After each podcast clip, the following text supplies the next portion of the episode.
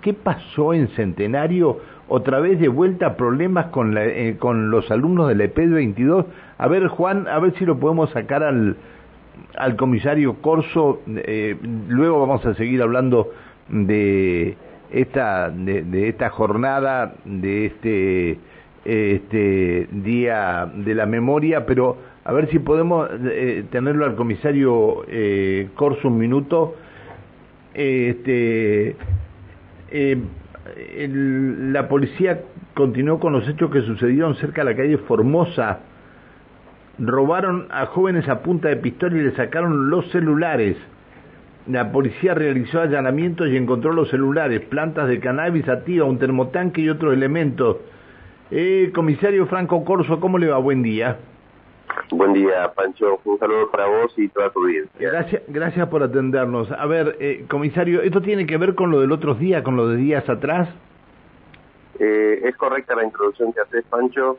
Eh, continuamos con las investigaciones en relación a los hechos que habían sucedido en la FF22 o en cercanías de la FF22. Y en este caso se trata puntualmente de un hecho que habría sucedido en la calle Formosa, que, que, que quedan unas cuadras de la, de la FF donde dos menores transitaban por la vía pública y fueron abordados por otros dos masculinos. Eh, Menor, menores también, ah, mayores de edad. Ajá. Mayores de edad, eh, que se movilizaron en un automóvil, descendieron del automóvil y a punta de pistola le habrían robado los celulares. Esto fue el día 9 de este mes y también constituía uno de los hechos que habían sufrido los estudiantes de la PL22.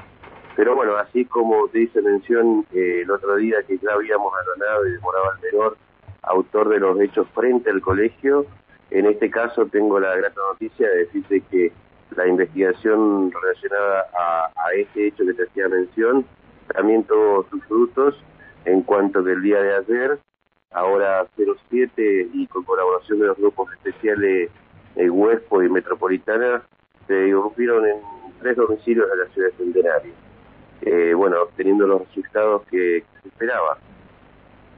Uh -huh. eh, a ver, ¿y tienen relación con los hechos que se produjeron frente a la escuela?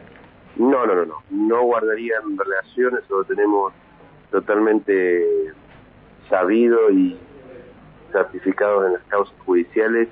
En ese caso se habría tratado de un menor de edad que ya fue puesto a disposición de la justicia y en este caso que te hacía referencia son dos mayores de edad, uno de 20 y 22 años, eh, los cuales también fueron ayer puestos a disposición de la justicia. Lo grato de todo esto es que dentro de los domicilios allanados se encontró cartuchería relacionada a un arma de fuego, eh, como así también una planta de cannabis activa de 2 metros 90 y bueno, se procedió al secuestro de un vehículo, pero sobre todo se logró recuperar y establecer que tendrían vínculo directo con con el hecho, en virtud que los dos celulares sustraídos a los menores se encontraba uno en cada domicilio. Ay, qué pel... Ah, casi Tal se me fue. Perdón, pido disculpas, señor Silvestrini, tiene razón. Eh, casi, pero eh, este, ¿esta gente tiene antecedentes? Eh, cuenta con algún antecedente menor eh, ante la justicia. Doble, doble castigo, una, una por, por, y sí, hay que, doble castigo tienen que tener. Si la justicia fuera justicia, doble castigo. Es decir, le roban a, y se quedan con los teléfonos de, la, de los chicos a, la, a los que le robaron.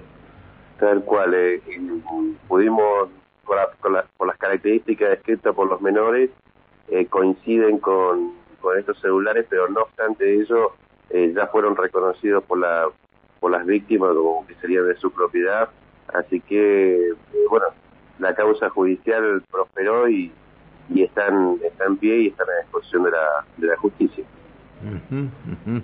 Está bien. Bueno, es decir, ay Dios, hay gente para todo, ¿eh? Hay gente para todo. ¿Y que antes los antecedentes, esta gente también es por robo? Eh, sí, sí, son de esta misma característica. No son muchos, pero son, son pequeños antecedentes que tienen y que ya los teníamos identificados en alguna participación de, de otro hecho y bueno, sumado a, al estudio que se hizo de campo en cuanto a, a, a este robo, eh, pudimos establecer que se trataban de estas personas. Eh, igual en uno de los domicilios pudimos constatar que había un equipo de música, un termotanque, una motosierra. Todo robado.